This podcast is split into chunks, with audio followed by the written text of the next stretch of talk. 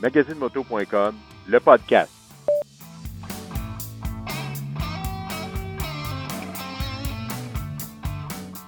Soyez les bienvenus.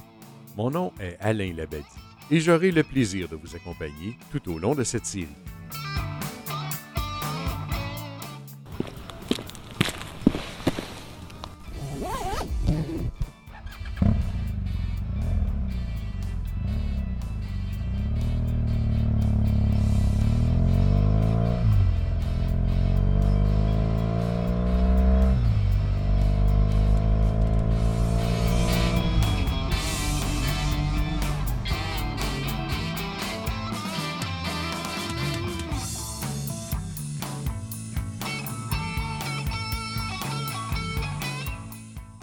Et voilà, soyez les bienvenus pour ce sixième épisode.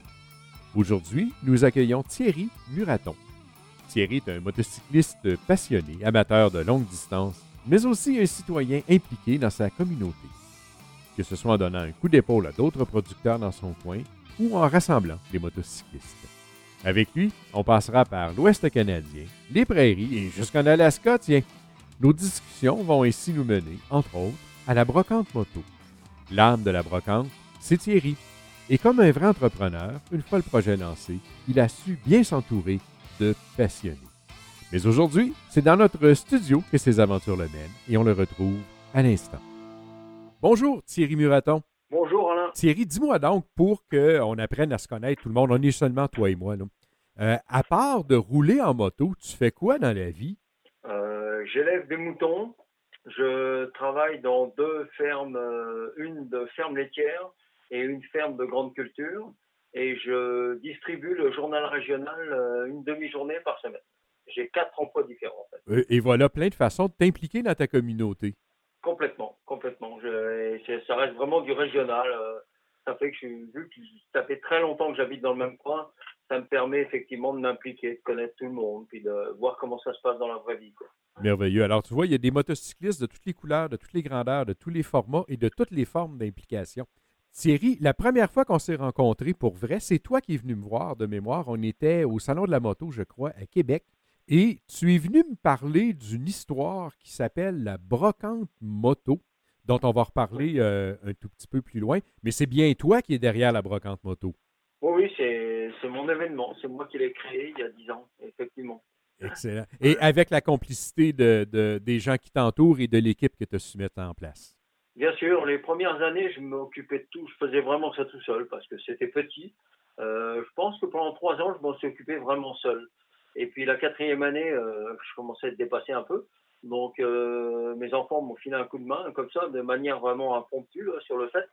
Et puis d'année en année, ensuite Laurence, ma femme, s'y est mise aussi. Et puis, puis là, à partir de depuis quatre ans, depuis qu'on a monté un show de musique, là évidemment tout le monde s'est impliqué plus. Et puis l'affluence. Et là, je suis très très aidé par ma famille. euh, Et depuis euh, 4-5 ans, j'ai aussi une bonne équipe de bénévoles derrière moi. Excellent. Puis on va revenir à la, à la brocante tout à l'heure. Dis donc, qu'est-ce que tu roules comme moto, Thierry? Euh, présentement, je roule une euh, Suzuki V-Strom 1050, qui est flambant neuve, que j'ai acheté il y a deux mois. Euh, une euh, Kawasaki Concours 14, qui a deux ans. Euh, un 650 V-Strom, qui lui a 11 ans. Et puis un Suzuki Bandit 1200, mais attelé à un sidecar, qui lui, en fait, je roule sidecar depuis 20 ans. Et, et chacune de Ouais. ces bêtes-là est destinée à un genre d'usage particulier. Ben voilà, si tu veux, j'adapte euh, quand j'ai vraiment un long, long voyage, vraiment que sur la route. ben évidemment, c'est le concours qui, Mhm. qui, qui est utilisé. Mais si je prévois de faire du hors-route en même temps, comme cette année, je suis allé en Gaspésie, je savais que je passerais dans des chemins, j'ai pris mon 650 Vestrom. Euh, L'an passé, euh, on- cet été, nous sommes allés à Natashquan. On a voulu pousser jusque euh, Kegaska, mais bon, c'était avec le concours. J'ai fait une partie de la piste, mais c'était quand même pas idéal. Mhm. Donc, je suis revenu. L'année prochaine, on va y retourner. On ira avec le Vestrom et puis on ira jusqu'au bout.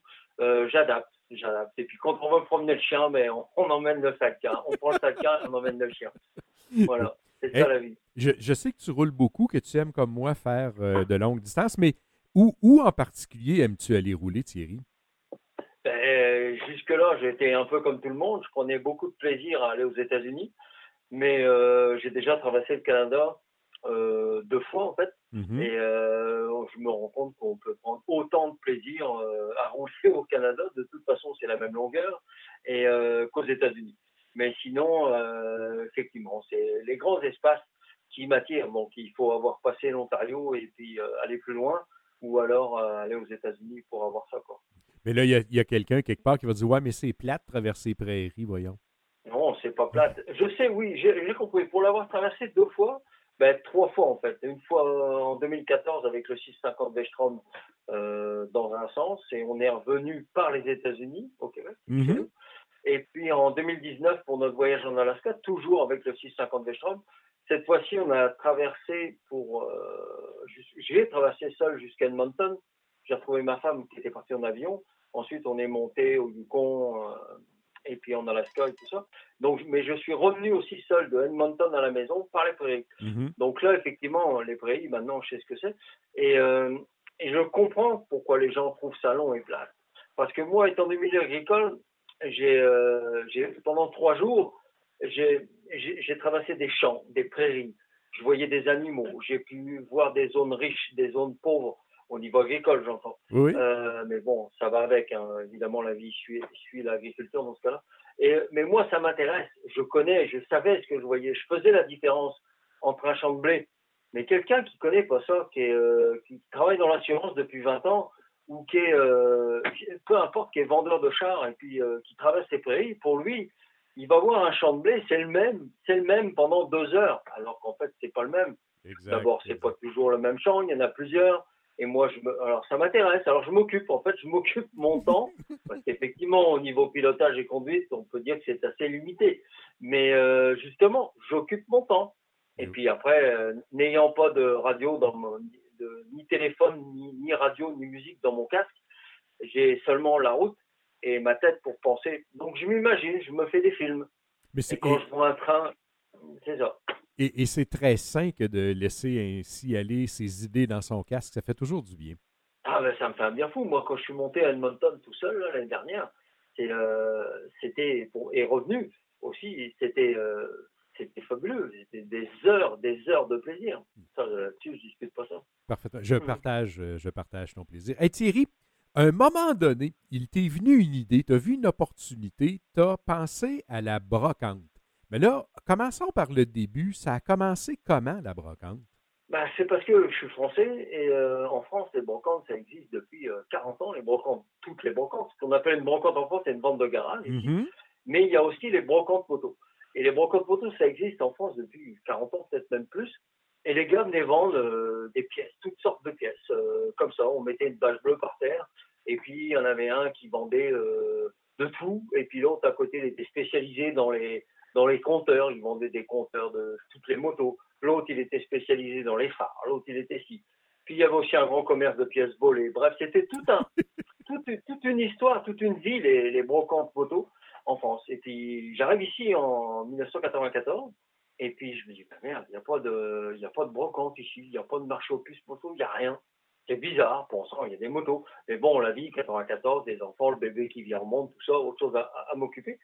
Et puis, euh, le jour où j'ai passé mon permis, puis là, j'ai acheté une moto, j'ai commencé à rouler, là, j'ai dit, ben, ça n'a pas évolué. Ça fait 10 ans que je suis là, puis il n'y a toujours pas de brocante. un jour, j'ai dit, tiens, on va en faire une. Alors, j'ai invité des copains. On était 55 euh, personnes à la maison.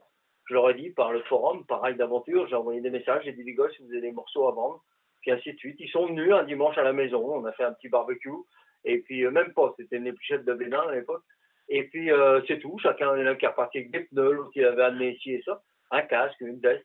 Et puis voilà. Puis là, du coup, l'année prochaine, j'ai dit, bah tiens, puisque on, ça vous on a plu, ça. bah, on parlez, ça. Parlez-en à vos copains, puis ainsi de suite. Et puis voilà, quoi. On était 120.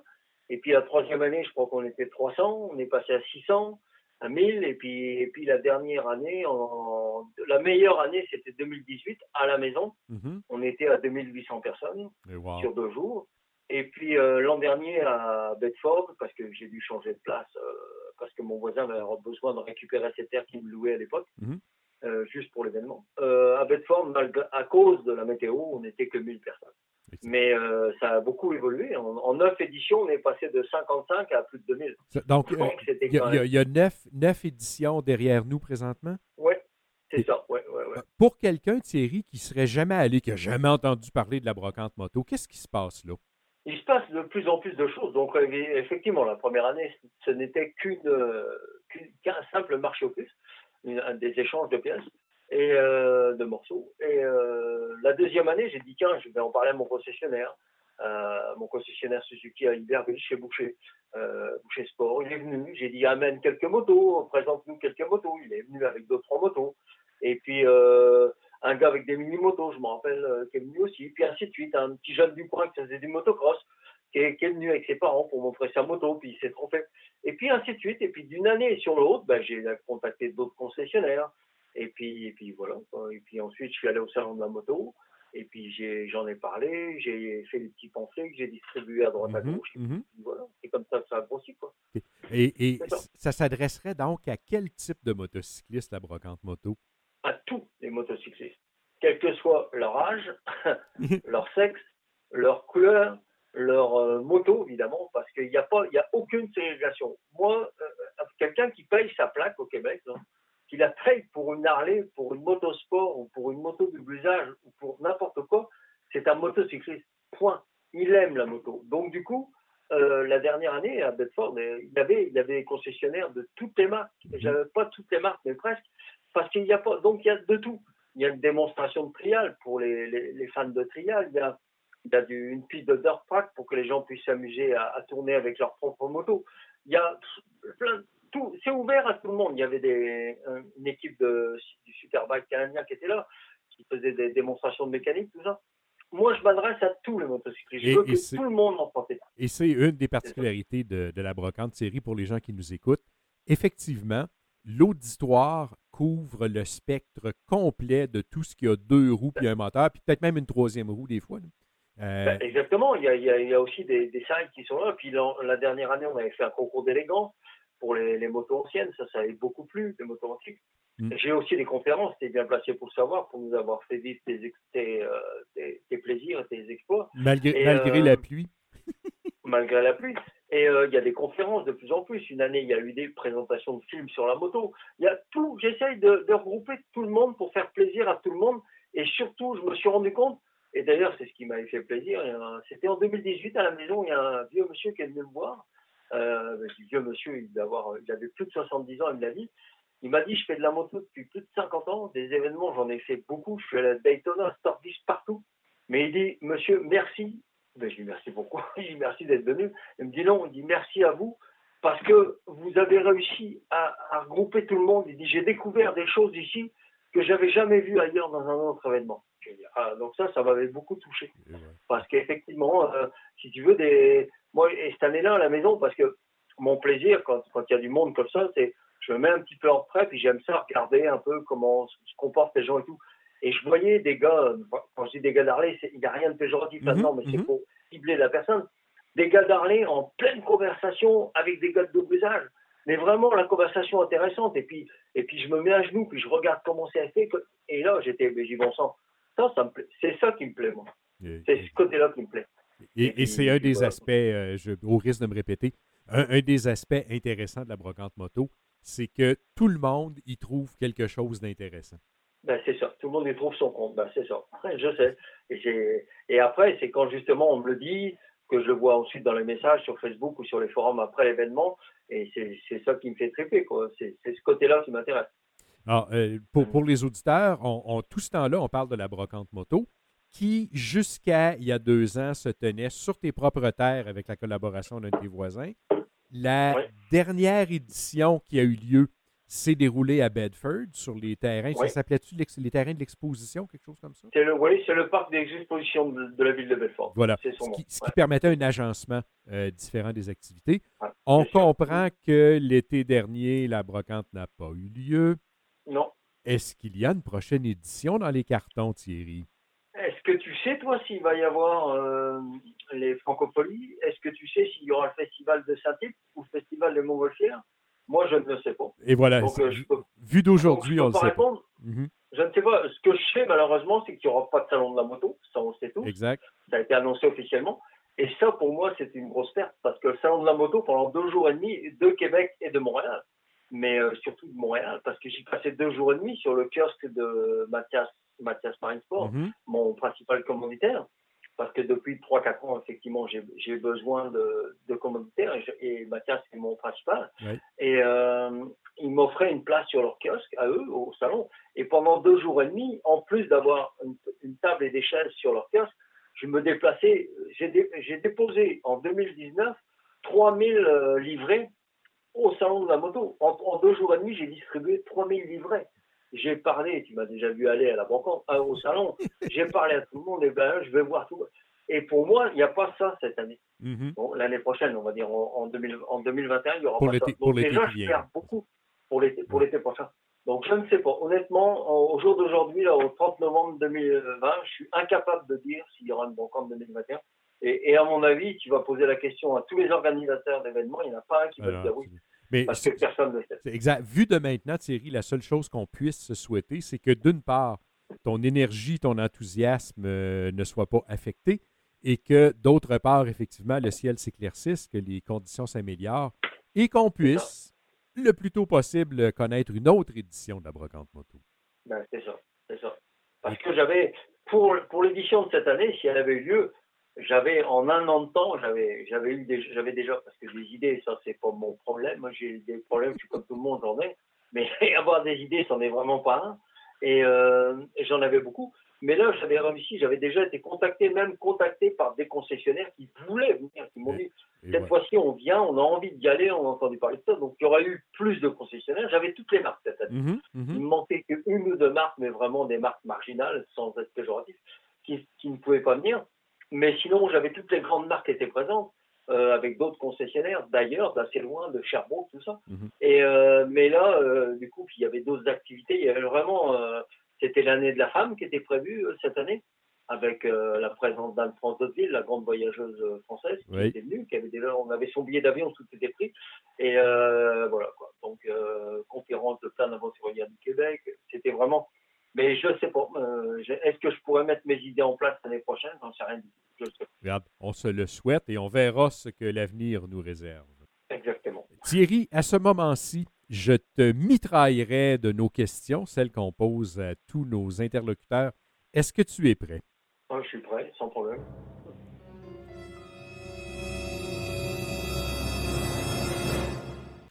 Thierry, quelle est ta destination fétiche, celle où tu pourrais retourner chaque jour? Chaque jour, si je pouvais retourner, euh, euh, c'est pas facile ça, parce que moi j'ai pris du plaisir euh, partout où je suis allé. Sur le Pacifique, Sur la côte du Pacifique? ouais, sur la côte ouest. Pour, pour nos, auditeurs, pour, pour nos auditeurs, Ouais. là, le, le moment de réflexion de Thierry, je connais le bonhomme juste un peu, parce qu'il connaissait les questions d'avance. Cette, cette réflexion-là, elle vient du brassage qu'il a fait dans le fond de ses tripes, à se demander où c'est que je retournerais vraiment chaque jour. C'est ça. Exactement. Mais euh, quand on a fait notre premier grand voyage en 2014, c'est-à-dire direction l'Ouest, euh, par le Canada avec retour aux États, mon, mon idée, j'avais dit à Laurence, il va falloir que je roule, je veux mettre de- du sel du Pacifique sur ma moto. Mhm. Mon idée, c'était de rouler sur une plage euh, du Pacifique. Et j'y suis, j'ai réussi en- aux États-Unis, à Ocean City, euh, au sud de la frontière euh, canadienne. Mhm. À un moment, j'ai vu plage à droite, j'y suis allé. Parce qu'évidemment, pas de GPS, pas tout ça, donc rare, oh, pas beaucoup de préparation dans mes voyages. Et je tournais à droite, c'était à la plage. Évidemment, c'était marqué interdit, mais il y avait tellement de voitures sur la plage, il y avait même un char de police, tout ça. J'ai dit, bah, après tout, je vais faire comme tout le monde. Donc, euh, je suis quand même allé tester avant. Je voulais pas apparaître pour un guignol parce que le V30 chargé, euh, c'était quand même quelque chose dans le sable. Et le sable était bien portant et tout. J'ai dit, bon, Laurence, euh, qui est photographe professionnelle, elle n'a pas embarqué, elle s'est mise en place et j'ai fait plusieurs allers-retours sur la plage. Et là, je me suis fait plaisir. J'ai fait un long parcours sur la plage. J'ai roulé dans l'eau du Pacifique. Et donc, j'y retournerai, j'y retournerai l'année prochaine. D'ailleurs, mon projet, c'était de, dès qu'on va pouvoir, et même si on ne peut pas traverser l'année prochaine, on va retourner, on, n'ira sûrement pas au Pacifique l'année prochaine, ça va faire trop long, on n'aura pas le temps. Mais euh, on va faire autre chose, mais on va retourner dans l'Ouest. Mais sinon, à retourner comme ça, ça serait dans le Pacifique. Excellent. Ouais. Et euh, seconde question, Thierry, ton conseil le plus réfléchi, le plus songé pour celui ou celle qui fait de la moto? Toujours, euh, toujours être prudent. C'est penser à sa sécurité en, sur la moto, sur la route, avant tout le reste. Parce que partir, faire un grand voyage, c'est bien, mais le plus important, c'est de revenir. C'est d'en voyage. revenir. Et ton conseil le plus inattendu, le plus surprenant à celui ou celle qui fait de la moto depuis longtemps? Ne pas s'occuper des avis négatifs des autres motocyclistes avant de partir. Que ce soit sur ton équipement, sur euh, ta moto, sur tes bagages, sur ton manque de ci, ton manque de ça, pourquoi t'as pas mis ça, pourquoi t'as pas acheté ça, pourquoi t'as pas fait ça, eh ben tu sais quoi, pourquoi t'arrêteras pas de m'emmerder et puis moi je vais partir. Et puis voilà, c'est tout. Donc on s'occupe pas du mauvais côté des autres. On fait C'est bon. bon. Tout. Thierry, s'il n'y avait aucune contrainte, où irais-tu rouler? Ou en voyage ou, ou j'irai rouler Demain matin, il n'y a aucune contrainte, tu as le choix, tu vas où tu as envie d'aller. Ou choyant. Ouais. En, en faisant l'ensemble de la route entre les deux? Euh, oui, en partant de ma maison et puis en descendant au Ushuaïa. Il y a quelque Et chose qui me dit, il y a quelque chose qui me dit que ça mijote quelque part chez toi, ça. Ben, ça mijote, mais euh, ça sera pas, on n'aura pas le temps parce que on, on a tous les deux des professions, on n'est pas salariés ni l'un l'autre, on ne Mm. peut pas prendre un an sabbatique. Après, il y a aussi la vie pratique qui entre en jeu, euh, finance, tout ça. Et euh, Laurence est autonome, moi aussi. Donc, on a déjà des projets, c'est déjà bien avancé. Et euh, le fait d'avoir plusieurs motos fait que je vais pouvoir certainement en envoyer une euh, en Amérique du Sud, chez un copain qui vit là-haut. Et puis elle restera là-haut, la moto. Ouais. Euh, là-bas plutôt. Ah, Elle restera là-bas et, et puis nous, on pourra faire des allers-retours en avion et on prendra notre moto sur place pour faire des voyages. mais les- C'est ça en fait. nos, nos amis anglophones diraient Sounds like a plan. Ça ressemble vraiment à un plan. C'est c'est un plan.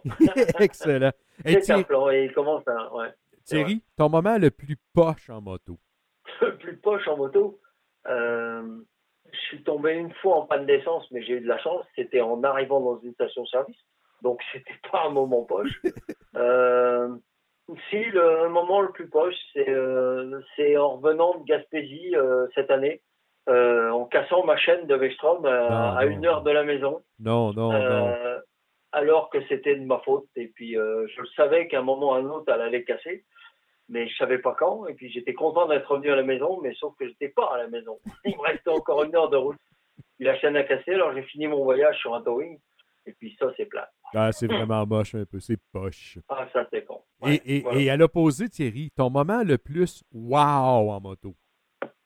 Il n'y a, pas- il y a pas un moment. Il y en a plein. Parce que. Euh, Qu'est-ce qu'ils ont en commun? Qu'est-ce qu'ils ont en commun? Ben, ils ont en commun le wow.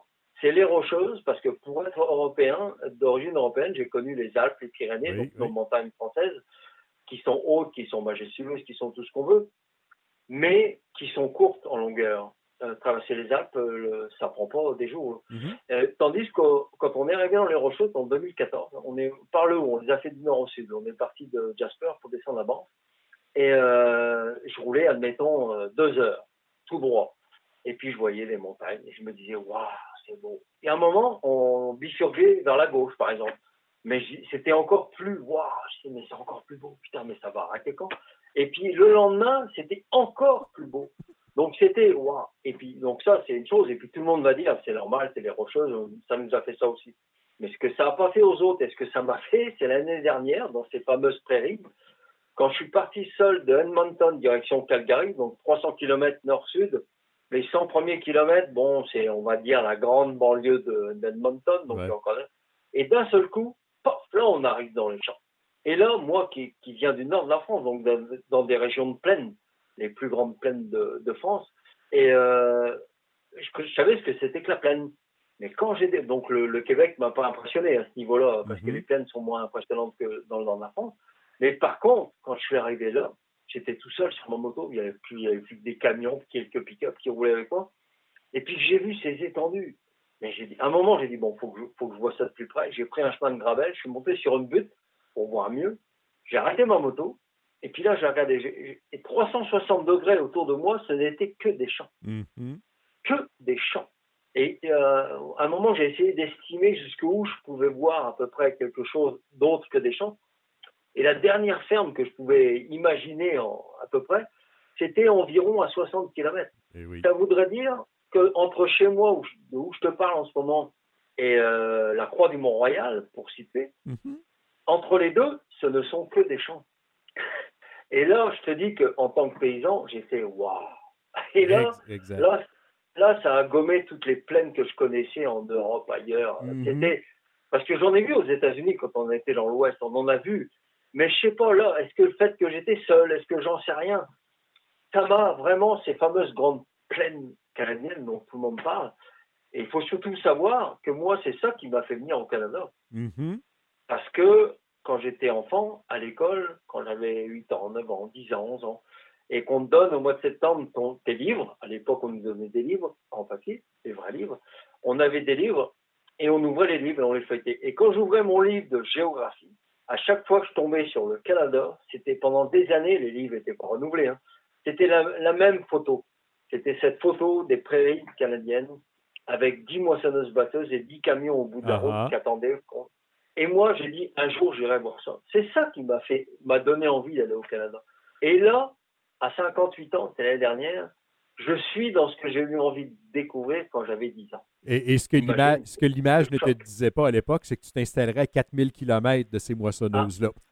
Eh, Ça, on ne le savait pas, effectivement. Mais euh, ça, après, il y a eu d'autres choses dans la vie. Mais en tout cas, j'ai vécu ça. Et là, quand tu es tout seul, parce que là, j'étais tout seul, c'est- il y a le côté solitude, c'est autre chose. Mhm. J'ai arrêté ma moto, puis j'étais là au milieu du vent, parce que ça, par contre, il y a du vent. Et, euh, et j'ai vu tout ça, j'étais waouh. Là, ça m'a fait waouh. Voilà. Je voulais savoir le waouh, ben, c'est celui-là. Superbe, superbe. Bon, euh, Thierry, Voilà. je, je rêve qu'à un moment donné, on se partage quelques jours de route ensemble, toi et moi. Ça arrivera sans doute, je pense. Ben, Ouais, ça, va, ouais. ça va arriver dans la mesure, et, et je te l'annonce, où on va passer à l'action à un moment donné. OK. Et on, on va, on va se commettre. Hey, Thierry Muraton. Ben, déjà, on s'est rencontrés. On s'est ren- Oui, oui, absolument. déjà, on s'est rencontrés par hasard en Gaspésie, déjà. Et, c'est euh, c'est un hasard qui, euh, comme mes autres rencontres en Gaspésie cet été, n'était pas planifié, donc vraiment un hasard. Je savais que vous étiez dans le coin, mais passez ça, Oui. c'est le hasard. Et ce sont, si je ne me trompe pas, les yeux de Laurence qui ont remarqué là où j'étais. hein.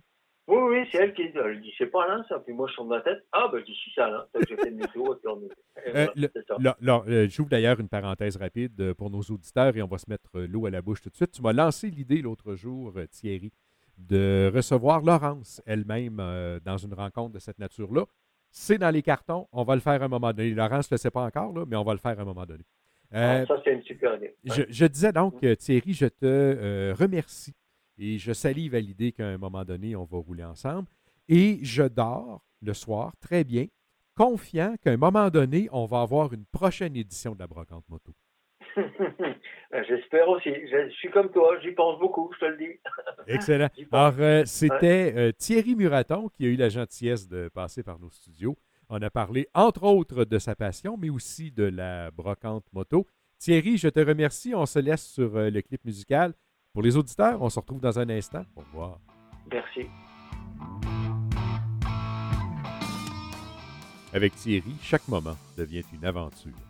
Ça se voit dans ses yeux et Thierry a l'air de passer à l'action pour transformer ses rêves en réalité. Et il y entraîne occasionnellement sa conjointe Laurence. Et quand ce n'est pas seulement Laurence qui l'entraîne avec lui, c'est tout le village, la région, la province au complet. J'adore ces gens qui ont le cœur aussi grand que les yeux. Et dans le prochain épisode, nous recevrons Pascal Fournier, un auteur et motocycliste vidéaste. On parlera de moto, de voyage, de projets, de road trip, de la moto de son père, de sa chaîne YouTube et évidemment aussi de son bouquin Comment préparer son road trip en moto.